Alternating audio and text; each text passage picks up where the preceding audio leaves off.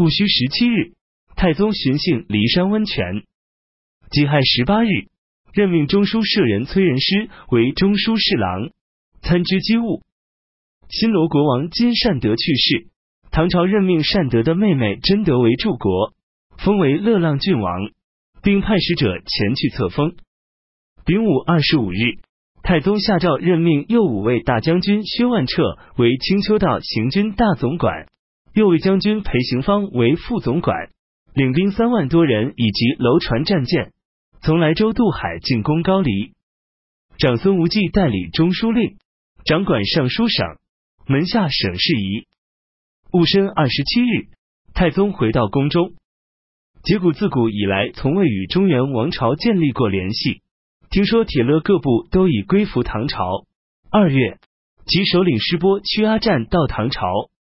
几股国人身材都很高大，红头发绿眼睛，长黑头发便被认为不吉祥。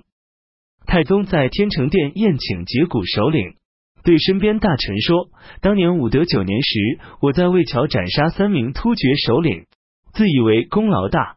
如今有这个人在宴席上，更不会认为奇怪了吧？”石波屈阿占请求封他一个官职，手执王户归国。实在是百代的荣幸。戊午初七，以节骨所在地为监昆都督府，任命师波屈阿战为右屯卫大将军、监昆都督，隶属于燕然都护。又在阿史德实践部落所在地设置祁连州，隶属于瀛州都督。当时四方大小国的君主首领争先恐后派使者进贡朝见，往来不绝。每年正月初一前来朝贺的人数成百上千。辛酉初十，太宗召见各国各族使者，对身边的大臣们说：“汉武帝穷兵黩武三十多年，使得中原疲弊，所获却很少，岂能与今日以德服远，使不毛之地都成为大唐边户相比？”太宗营造玉华宫，命令务必节俭，只将居住的殿宇用瓦覆盖。其余均用毛瓷压顶。然而太子宫百官衙署要设置齐全、满山遍野的建筑，耗费银两巨大，可以预计。乙亥二十四日，太宗行幸玉华宫。己卯二十八日，在华园围猎。中书侍郎崔仁师因有人伏在衙署门前上诉，他并未上奏，被除掉民籍，流放到连州。三月。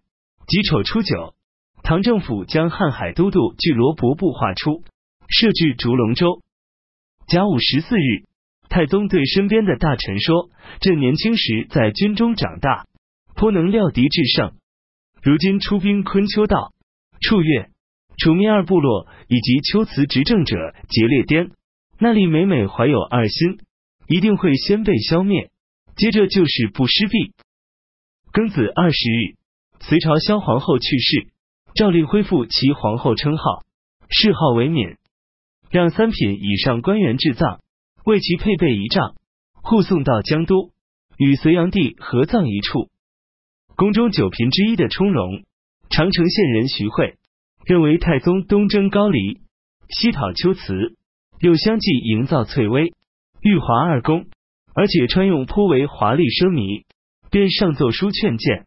大略说道：“陛下以有限的农业收成，去填充无穷尽的欲望，图谋那些还未归附的他国部众，却损失已具规模的大唐军队。从前秦始皇吞并六国，反而加速动摇其以威王的基础；晋武帝统一三国，反而成了腐败的基业。难道不是自夸有功、自恃强大，放弃德性、轻视国家，贪图小利、忘记安危？”四情纵欲所造成的吗？由此可知，地域辽阔并非长久安定的谋略，百姓劳苦才是容易动乱的根源。又说道，即使将殿宇覆盖上茅草以示简约，却还是大兴土木，名义是合理雇用，按价取值，实际仍然会有烦扰百姓的弊病。又说，各种珍玩、奇技淫巧，乃是丧国殃民的武器。珠宝绸缎，实为迷乱心灵的毒药。又说制定法令节俭，还担心民风奢侈，如果法令本身就主张奢侈，怎么可能作为后人的榜样呢？太宗非常欣赏他的话，待他十分有礼。